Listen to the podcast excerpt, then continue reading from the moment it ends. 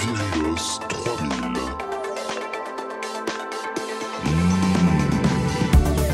Muscles. Grosse facture. Cigare. Biceps. Gros patrimoine. Aujourd'hui, je reçois quelqu'un qui a tout compris à la vie. Il a trouvé la réponse aux deux questions les plus importantes chez l'être humain, à savoir comment se faire aimer et comment être pété de thunes. En effet, mon invité a réussi l'exploit d'être apprécié autant par les vieilles dames que par les jeunes parisiennes en psychanalyse. Il est pâtissier. Et ce n'est pas n'importe quel pâtissier, mais le loup. C'est quelqu'un que j'ai mis du temps à convaincre, non pas qu'il ne m'aime pas, au contraire, puisqu'il m'aime au point d'être venu à la première de mon spectacle et a donné de l'argent pour voir une heure éclatée où j'ai eu 10 trous de mémoire. Non, j'ai eu du mal à le convaincre car vous vous en doutez bien que pour pouvoir continuer à vendre des tartes aux pommes à 30 balles à des directrices marketing, il fallait que le podcast soit classe. Mais j'ai réussi à le rassurer et il est là devant moi. Voici Yann Couvreur. Comment ça va Yann? Eh ben, écoute, euh, avec un- une si belle introduction, une entrée en matière aussi élogieuse, euh, je ne peux que me sentir bien, même si elle n'est pas tout à fait exacte. Non, elle est pas- Notamment pour le nombre de trous de mémoire que tu as eu, je crois que c'était un peu plus que ça. un peu plus que ça. Euh, quelle est ta météo intérieure en ce moment? Ma météo intérieure, c'est-à-dire si je vais bien, Ouais. euh, bah écoute, on est, euh, je pense qu'on est au-dessus des normales saisonnières, là, ça va, je me sens bien, Ça on, va. Est, on est bien. Merci d'être venu. Et il faut que je dise aux gens qui écouteront le, le podcast que tu as bravé la manifestation avec ton 4x4 pour euh, me rejoindre. Et ça, merci du fond du cœur d'être venu. Je précise que c'est un 4x4 euh, électrique. Électrique, bien sûr. Yann, sur ton site, il est écrit que tu as choisi le renard comme logo car c'est un animal libre et sauvage comme toi. Tu es libre et sauvage, Yann? Euh, entre autres. Alors, euh, non, c'est surtout d'abord la gourmandise qui m'a fait choisir ce- cet animal. Après, c'est vrai que c'est un animal qui est libre, qui a un côté un peu euh, ouais, sauvage. Je sais pas où tu vas m'emmener sur ce terrain-là, je suis un Pas peu tout. méfiant. Pas du tout. Mais J'ai c'est dit que ça allait rester classe le podcast. Ouais, ouais, si tu me l'as promis, c'est vrai. Ouais, c'est vrai. Non, mais attends, on peut pas me reprocher quand même d'avoir cette petite crainte avec toi, puisque je te suis quand même quotidiennement sur les réseaux. Je sais que des fois, tu es capable d'aller enfreindre quelques petites. Ouais. Des règles sanitaires. comme Ouais. ouais.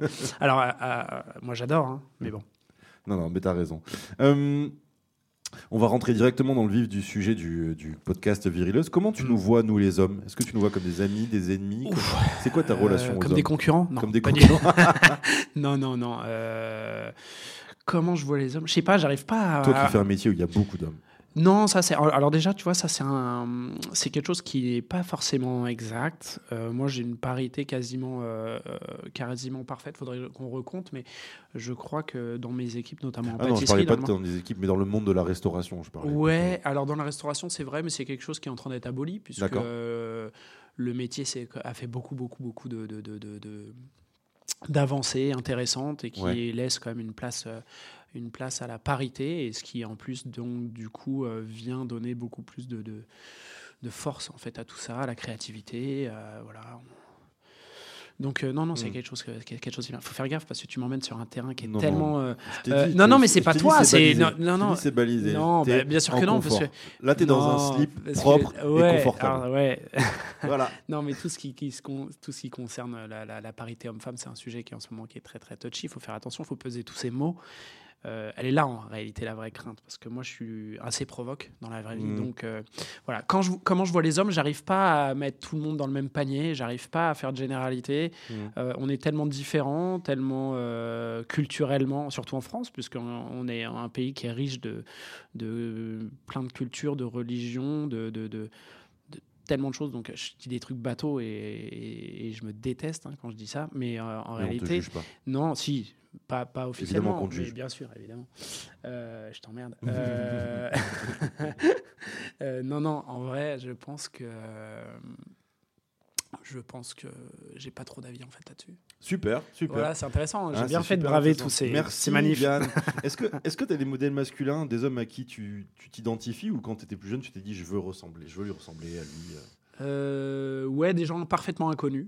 Ouais. Euh, j'ai pris un petit peu ce que j'aimais bien chez chacun pour essayer de faire ma, de construire et de, de construire ma, ma, ma personnalité, l'homme que Mhm. je voulais devenir, que je voulais être.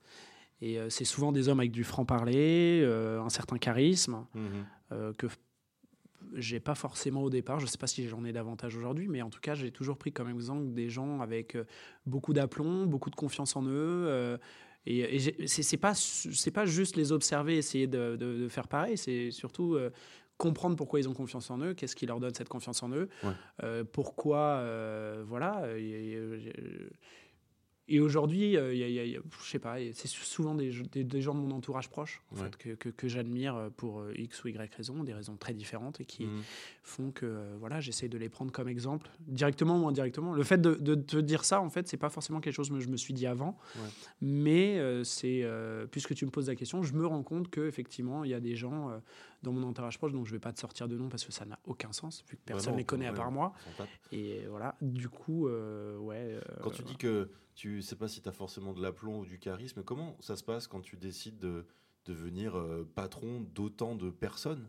Genre, mais ça se fait, ça, tu, tu, tu prévois pas au départ. ouais, Tu sais pas où tu vas. hein. Ouais, tu, ouais. tu démarres une activité euh, entrepreneuriale Mhm. Et puis, euh, tu vois comment ça se passe. hein. Euh, on aurait pu rester à, à, à 5 comme au départ. Et puis, aujourd'hui, on est 105. Donc, on est 100 de plus. 105. Ouais. 105. Donc, euh, c'est rigolo. On est à- enfin 105 à Paris. Parce que. Oui, euh, j'en- parle plus tard. De, ouais, de, ton, de- de, de mon rayonnement à l'international. Ouais, bien sûr, tu peux en parler quand tu veux. Yann Couvreur. Euh, euh, le monde de la restauration étoilée, des brigades, c'est quelque chose qui se rapproche limite de l'armée, je trouve, dans l'organisation et les ordres. Comment, Mm. Totalement. comment on arrive à s'imposer là-dedans? Alors, Parce que toi, t'es euh, parti, de, moi- parti de- du, du bas, quoi. Du Ouais, bien BEP, sûr, euh, bien alors, sûr. Pas faire Ouais, ta bio parce que les gens, ils vont Wikipédia, ils peuvent aller voir. Oui, et puis c'est pas forcément euh, d'un grand intérêt. Euh, en vrai, c'est vrai que la, cuisine, surtout que moi j'ai commencé en cuisine, T'as commencé en cuisine. la cuisine c'est ultra militarisé Mhm. à l'époque où je commence. Aujourd'hui, ça s'est adouci, on a heureusement fait rentrer euh, un petit peu de, de- de- de conscience dans tout ça parce Mhm. que la, la cuisine c'était un- une voie de garage. Donc une voie Ouais. de garage, donc des gens qui n'ont pas forcément eu, euh, euh, qui n'ont pas fait de grandes études, qui n'ont pas eu forcément euh, les- les- le, le- le- le bagage nécessaire pour manager autant de Et personnes. t'a dit, genre, t'es pas bon à l'école, euh, débrouille-toi. Ouais, c'est comme ça que ça a C'est commencé. J'étais pas très scolaire. J'avais des, des facilités en Mmh. français, des facilités rédactionnelles, d'orthographe. Mhm. Parce qu'en fait, je suis enfant de libraire, donc j'ai grandi dans les livres. Donc ça m'a indirectement euh, Ouais. euh, servi. Mais euh, pour tout ce qui est euh, reste, j'avais le sport et le français. Un peu la musique, mais euh, en vrai, c'était plutôt, euh, c'était plutôt compliqué pour moi l'école. Ok.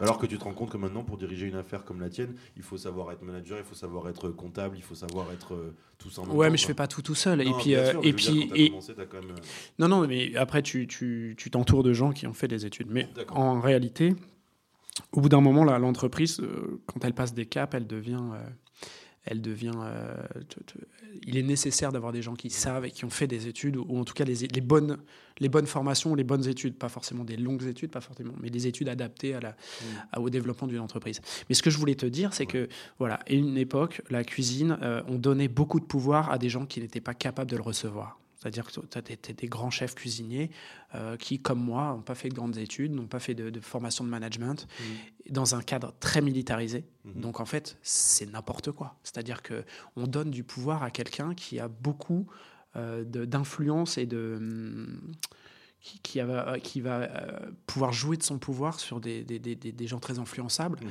Et, et ça, ça a été le mal de notre métier parce que euh, en fait. Tout le monde t'appelle chef, tout le monde. En fait, tu prends un boulard monstrueux, Ouais.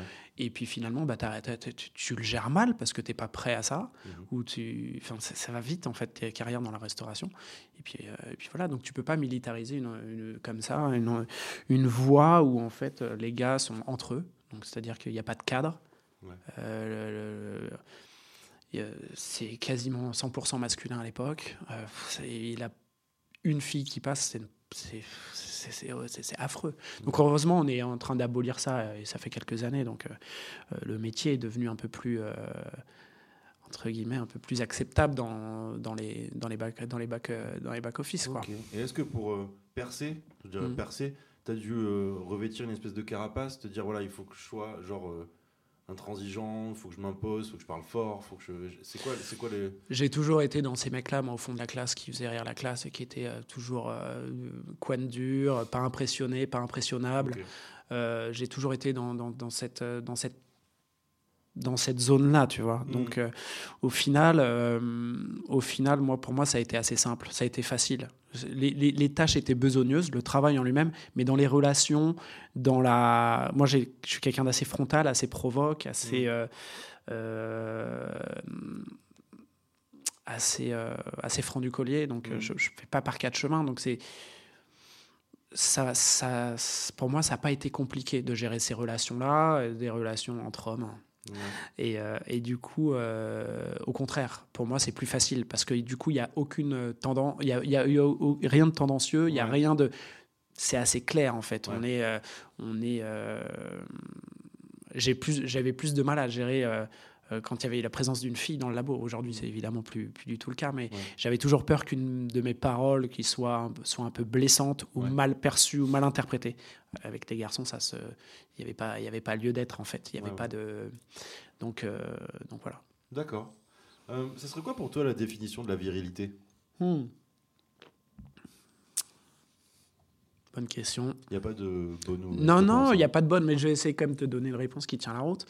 Et euh, la virilité, euh, je sais pas, il y a une virilité en, en quatre- dans les années 90 et une virilité dans les- aujourd'hui, quoi. Enfin, dans le monde d'aujourd'hui, tu as 2000 et tu as 90, 2000, 2010. Chaque, tous les 10 ans, je pense que ce, ce mot peut euh, re- revoir sa définition. euh, Mm. parce qu'il est ancré euh, dans plein, plein de choses. Je sais pas, on peut en, on peut en débattre. Je suis pas sûr d'avoir le, le bagage pour te faire euh, la, la- la- la réponse la plus pertinente. Moi, je crois que la virilité, à la base, c'est né au- aussi du, des, des codes de séduction. À la base, je pense Mhm. que les, les femmes étaient beaucoup plus réceptives que ça à l'époque à la virilité. Et nous, on se forgeait ça pour essayer d'être séduisant. Mm. C'est ce que j'ai envie de me dire. Aujourd'hui, elles sont, ça fait un peu ringard en fait de jouer les gros bras et de, et, et tant mieux d'ailleurs parce que pff, des fois c'est plus un rôle que l'homme joue que Ouais. que sa vraie nature. Donc euh, voilà, euh, Tu te sens viril, toi? pas spécialement. Non, non. Je suis alors et alors, surtout avec mes gosses là, je suis une vraie merde. Mhm. Donc euh, c'est, je, je suis pas spécialement viril non. Je me sens pas. En plus, j'ai pas beaucoup de poils donc. euh, Ah. Ouais. Et t'as as plusieurs enfants? Moi, j'étais resté un seul. bah parce que tu tu regardes pas assez. J'en ai tu deux. pas assez de story de ta vie. Mm. Elle est bien cachée, ma, vies. Mais mes enfants, ça va, je mets un petit peu. Euh, Yann, t'as ouvert 18 pâtisseries dans le monde entier. Ah, ouais, bien, bien, bien. Euh, Ok. tu connais les adresses par cœur? Non, pas du tout. Surtout les, les adresses à Séoul, euh, j'en connais qu'une. C'est c'est- c'est imprononçable. C'est laquelle dont tu es le plus fier? Euh, je sais pas s'il y en a une dans, pour laquelle je suis plus fier. Non, il y en a pas une pour laquelle je suis plus fier. Euh, non. Il n'y a pas une pour laquelle je suis plus fier. Je suis fier dans la globalité de ce qu'on a réussi à accomplir tous Mhm. ensemble. Ok. Parce que c'est- c'est- il n'y a pas que moi hein, dans, la, dans la société. Il faut, on est, euh, on est plusieurs fondateurs. On est, euh, voilà, il y a eu beaucoup de discussions. Cette marque, euh, elle s'est forgée euh, Ouais. avec plusieurs cerveaux. Donc je peux pas en récolter seul les lauriers, même si elle porte mon nom, elle est éponyme. Mais À quel moment tu t'es dit là il faut euh, là il y a un truc à faire, euh, il y a un coup à jouer, je vais développer mon truc. Tu sais pas. Hmm, j'ai pas eu cet opportunisme-là. En tout cas, j'ai Ouais. pas eu cette réflexion d'opportunisme-là. Je me suis simplement dit, euh, bon, j'avais 33 ans à l'époque. Hmm. J'en ai 47 années. Comme ça. Sérieux? Ouais. Putain, tu le fais pas. Bah ouais. C'est ta peau de roux ça. Ouais, ça. C'est beau. je sais moi aussi j'ai une peau de roux, moi aussi je rougis au soleil, t'inquiète. Bref, Euh, à 33 ans, j'avais remarqué, j'étais chef pâtissier dans un hôtel de luxe euh, à Paris et j'en avais écumé quelques-uns avant. Mhm. Enfin, j'ai toujours fait ma carrière dans l'hôtellerie de luxe, plus ou moins, Mhm. ou les restaurants étoilés. Euh, donc j'ai eu la chance de faire cette formation-là, mais j'ai observé surtout qu'à 40 ans, on devenait has-been. C'est-à-dire qu'à 40 ans, je savais que c'était ma, tu vois, cette année, je sais que j'aurais pu, j'aurais pu être en poste dans un hôtel de luxe. Ah bon? Bah, j'ai regardé autour de moi, tous les hôtels de luxe, tu regardes, il n'y a pas un pâtissier qui a 40 balais, quoi. Ils sont tous plus jeunes, ils ont tous plus les crocs, parce que toi, 40 balais, bah, tu as envie de, de- de lever le pied, tu as envie Ouais. d'avoir tes enfants, et dans les hôtels, euh, ils te demandent une, une, une responsabilité, un truc, et je me dis, mais qu'est-ce que je vais faire à 40 ans? Je vais monter un business? Bon, à 40 ans, tu as perdu 10 ans, quoi. Mhm. Donc, euh, autant commencer maintenant. Ouais. Et puis, euh, et puis voilà, c'est parti comme ça. Et puis, euh, une boutique, deux boutiques, trois boutiques. Et, et puis, euh, et puis voilà, 18, comme tu as dit, bientôt 19, parce que Bientôt 19 Miami. Miami, allez. Ouais, ouais. Tu vas faire des glaces et tout Euh, entre autres, mais euh, en plus, c'est la, la plus grosse affaire, puisqu'il y a 100 places assises, c'est un restaurant, All Day Brunch. Donc, on a, c'est la plus grosse offre. Donc, j'ai un peu de pression, le challenge est, est relevé, mais c'est c'est passionnant. Alors, ça sera peut-être celle-là dont je serai le plus fier. Ok. Il va y avoir des, des serveurs en roller Non, non, on n'a pas, on n'a pas essayé, on joué ce cliché-là, mais, euh, mais tu sais que pendant un moment, je me suis, je me suis demandé si on n'allait pas le faire. Ah ouais. Puis après, je pense que les assurances et tout les arrêtent. euh, c'est ces trucs que tu Et penses comment pas. ça se passe quand tu ouvres un lieu Par exemple, là, tu vas à Miami, c'est-à-dire que Mm. tu vas recruter les gens et tu vas, tu vas passer genre un mois avec eux pour leur dire c'est comme ça que je travaille, c'est ça que vous devez faire? Alors, euh, généralement, alors surtout pour Miami, parce que c'est une destination qui est hyper alléchante pour les, les équipes, Ouais. euh, j'ai mis quelqu'un qui travaille, Antoine, qui est mon chef pâtissier là-bas, qui a travaillé avec moi 4 ans à Paris. Et puis, il avait besoin d'un nouveau challenge. Du coup, naturellement, je lui ai proposé de, de relever ça. Moi, ça me permet aussi de, de pouvoir me concentrer un petit peu à Paris et de lui, lui faire confiance et d'être en lien direct. Je le connais très bien, on se Mhm. connaît très bien, on a une relation très directe. Il connaît tous les produits, donc je gagne un temps fou. Mm. Et puis, je suis content de fidéliser, euh, de fidéliser les, gars. Quoi. C'est, Ouais. pour moi, c'est important. Moi, ma, ma ressource, c'est le savoir-faire et l'artisanat. Ouais. Donc, euh, je peux pas euh, pas faire attention à mes équipes. Bien c'est sûr. impossible parce que sinon, je recommence perpétuellement. Je peux, même si je suis un, un enfoiré dans l'âme, euh, il faut, euh, j'y perds parce que finalement, si je dois à chaque fois renouveler les formations, les trucs, je m'y perds et puis en fait, ça, ça tire vers le bas en termes de, de qualité. Donc, tout ça, c'est, je les déteste tous, mais je fais attention à eux. c'est ça que je me demandais, tu vois. Genre, comment ça se passe pour, sur 18 établissements pour être sûr que tous les produits ont le même goût que ce que tu veux? Et en fait, c'est dans le cahier des charges créatifs, ça se passe. C'est-à-dire que tu dois créer des pâtisseries qui soient réalisables par tous. Tu n'as pas des pâtissiers qui sont formés dans le monde euh, à, à avoir ton, ton savoir-faire. Ils ne ils savent pas tous le faire. Ouais. Tu peux pas avoir des euh, décuplés, des super pâtissiers partout, tout le temps dans le monde. Hmm. Et nous, on est ouvert 7 jours sur 7 partout dans le monde. Donc, c'est-à-dire que, euh, que tu sois au Moyen-Orient, que tu sois en Asie, que tu sois aux États-Unis, 7 jours sur 7. C'est-à-dire que quand je dors, j'ai une dizaine de pâtisseries ouvertes partout dans le monde tout le temps. Donc, je suis obligé, si tu veux, de lâcher prise déjà, Mm. parce que pour mon bien-être intérieur, ma vie de famille, ma vie privée, ma vie perso et mes rapports avec les gens dans le pro, dans le perso, je suis obligé de lâcher prise et, et accepter. euh, d'une manière ou d'une autre, de ne pas exploiter ma pâtisserie telle que euh, je pourrais la, la- la faire. Parce qu'on Mm. fait du volume, parce qu'on. Voilà. Moi, mon idée, c'est quand je crée un gâteau, c'est de pouvoir. euh, déjà qu'il plaise au plus grand nombre. Hmm. Donc, euh, j'essaie de faire des pâtisseries qui soient relativement simples, qui puissent euh, être appréciées par le plus grand nombre. Et ensuite, qu'elles soient assez faciles à réaliser dans leur simplicité de goût, mais aussi leur simplicité technique, Hmm. pour que finalement on aille juste rechercher l'émotion et que les gâteaux soient bien présentés, soient qualitatifs avec des bons produits. Voilà, ça c'est le cahier des charges, mais c'est ce qu'il y a de plus dur en fait. La simplicité, c'est ce qu'il y a de plus dur. Et euh, moi, ma difficulté, c'est que je crée toujours dans des laboratoires centralisés, c'est-à-dire que je me crée une difficulté supplémentaire. C'est Ok. toujours plus facile de tu créer dans le, et après tu, dis, tu Voilà. dispatches. euh, donc tu dois rajouter le facteur transport, tu dois rajouter le facteur timing parce que quand le camion part pour livrer les gâteaux, il faut que tout soit prêt. Tu peux pas Mhm. sortir au fur et à mesure comme un pâtissier qui est à son laboratoire derrière la boutique. Ouais, ouais. Tu vois. Donc c'est une logistique, tu as le facteur logistique qui est très très important là-dessus Ok. Euh, et c'est là toute la difficulté en fait du cahier des charges créatives des gâteaux. Ok. Donc il y a une horloge à l'usine, enfin l'usine à la- à l'atelier de fabrication. Ouais. Et tac, là, maintenant c'est là que ça part. Ouais. Ok. Ils- ils- eux la nuit ils jouent contre le temps. Ils le, le temps est leur ennemi. C'est ouf. Bah, c'est euh, c'est une organisation vraiment, vraiment euh, chiadée. Et puis moi, quand tu sais que j'avais jamais travaillé dans la boutique avant d'ouvrir la mienne, c'est la- Ouais. la, première boutique dans laquelle j'ai travaillé, c'est la mienne. J'ai toujours fait de l'hôtellerie, moi. Ouais. Donc, si tu veux, on est parti euh, de très loin. Ça a mis un temps fou avant qu'on trouve une organisation. Et puis aujourd'hui, euh, bah, cette boutique à Paris, Hmm. euh, parce que sur les 18, il y en a 7 à Paris, euh, bah, c'est ça demande un, Hmm. donc euh, voilà, j'essaye de mettre beaucoup de distance par rapport à ça, de, de dire bon bah ok on s'est foiré aujourd'hui, ça ira mieux demain, et pas me faire un ulcère pour ça parce que sinon c'est invivable. J'avoue. Hmm. Ah ouais, les, les- Ah ouais, d'accord. Tout à l'heure, je parlais de, des modèles masculins. Hmm. Est-ce que euh, euh, ton père, par exemple, je sais pas comment tu as été éduqué, mais est-ce que ton père t'a dit, voilà, les hommes c'est ça, tu devrais être comme ça? Est-ce que tu as reçu une éducation? Mon père c'était un taiseux. C'est un taiseux? Je dis c'était parce qu'il est décédé l'année dernière, Ok. donc euh, voilà j'ai perdu mon papa l'année dernière, c'est encore un sujet qui est un peu euh, difficile à évoquer parce si que tu veux, on passe à autre Non, chose. non, non, non, bah non, je, je suis, je- mon père, c'est voilà, c'est une sorte de héros pour moi parce que voilà, surtout que On a toujours tendance à, à glorifier les gens après leur euh, départ. Mhm. Et, euh, et c'est le cas pour mon père, parce que je me rendais même pas compte de la chance que j'avais. Mhm. Et d'ailleurs, euh, si je peux faire une parenthèse, c'est que je regrette tellement de ne pas avoir fait mes enfants plus tôt pour profiter de plus longuement. Ouais. Non, non, pas pour moi, même pour en profiter plus longuement. C'est un calcul qu'on fait pas, Ah, d'accord, ok. tu vois. Ouais, ouais. Euh, mon père m'a eu tard, il m'a eu à, je sais pas, peut-être 34 ans. Mhm. Et voilà, je me dis, bah, il est parti, euh, j'avais 30, 30, euh, T'avais encore plein de choses à lui 38 dire, ans. euh, Ouais, ou des trucs, puis même gagner en maturité, grandir à ses côtés, passer plus de temps avec, en fait. Mhm. Et moi, j'ai fait mes enfants à 36, Mhm. mon premier.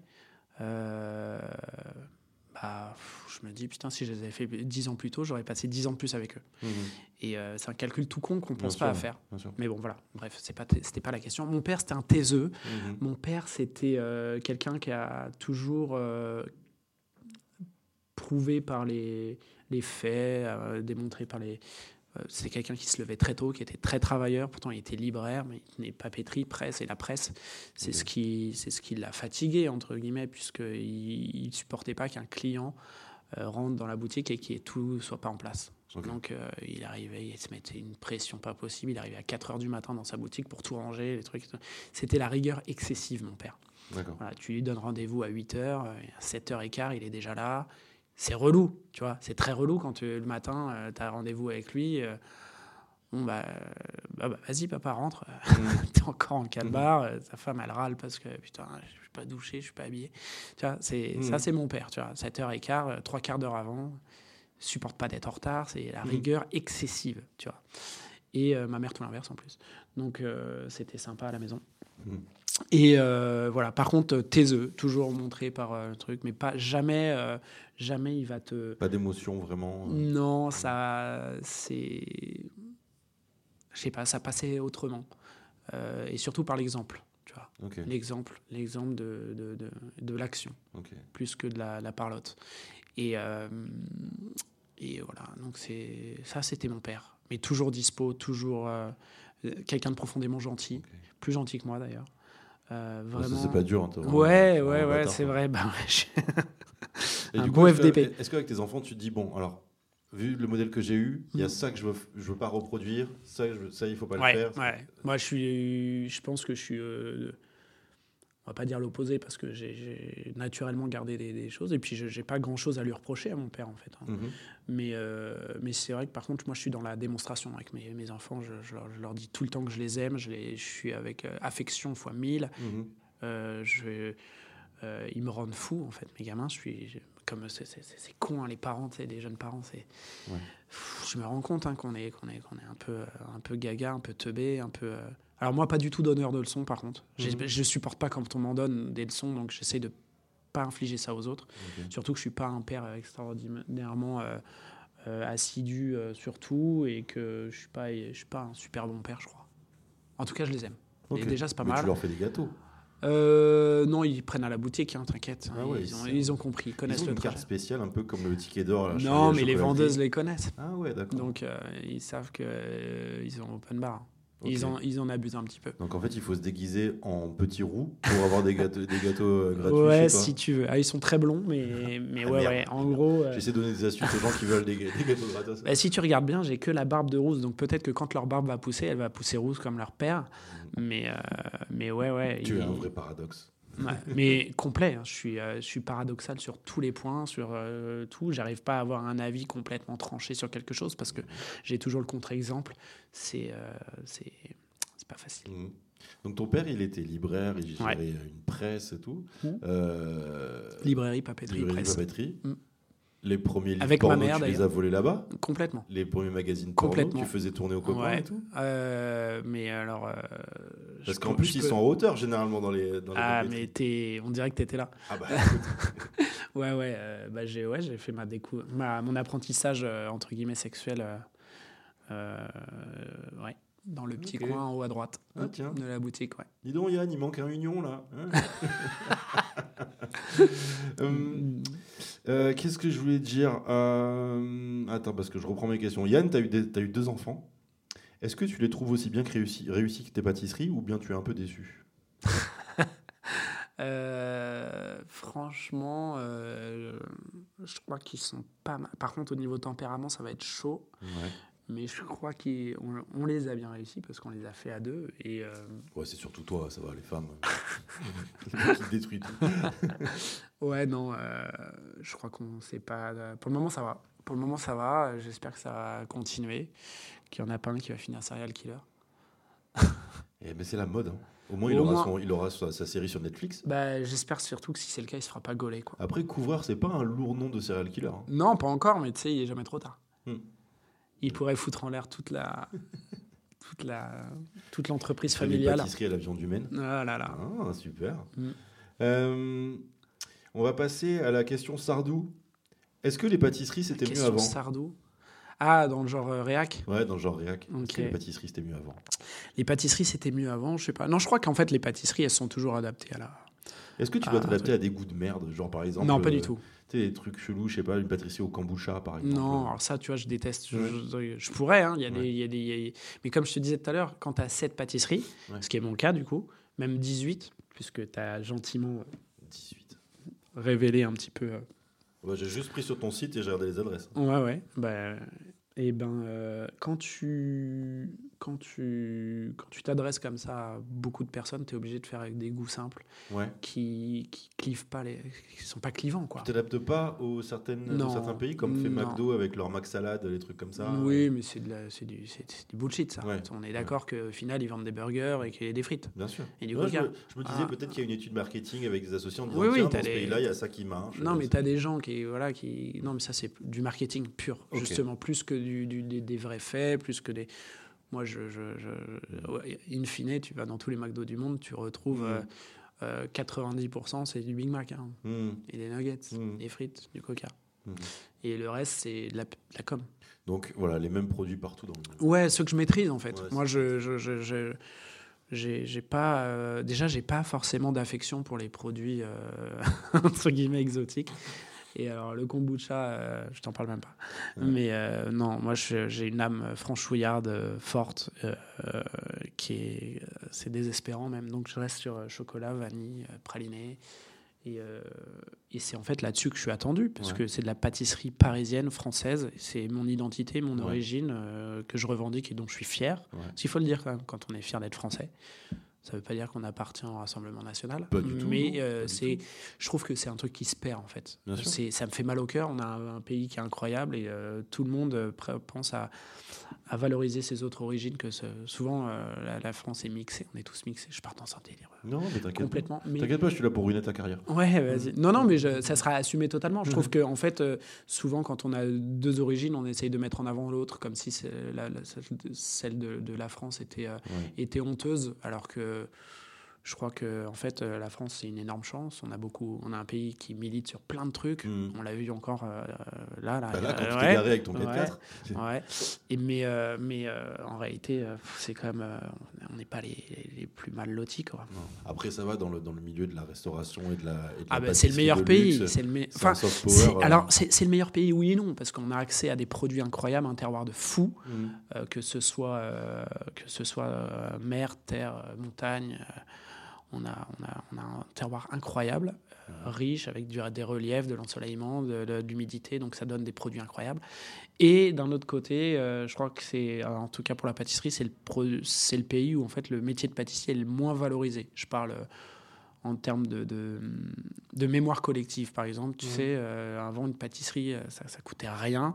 Aujourd'hui, ça coûte beaucoup plus cher parce que tout a augmenté. Je ne vais Ouais. pas te faire ce discours-là, mais euh, malheureusement, un croissant, bah, ça continue d'être vendu à 1,40€, 1,20€.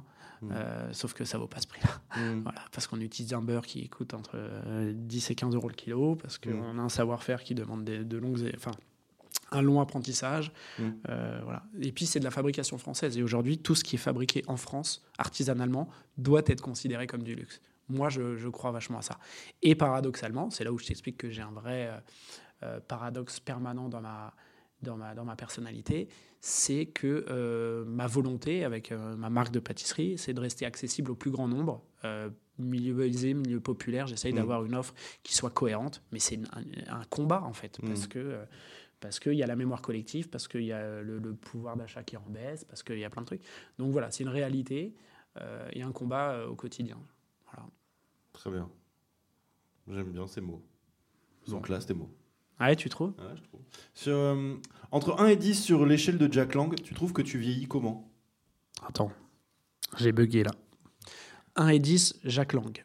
Entre 1 et 10 Ça veut dire que quand Jack Lang. t'es dit.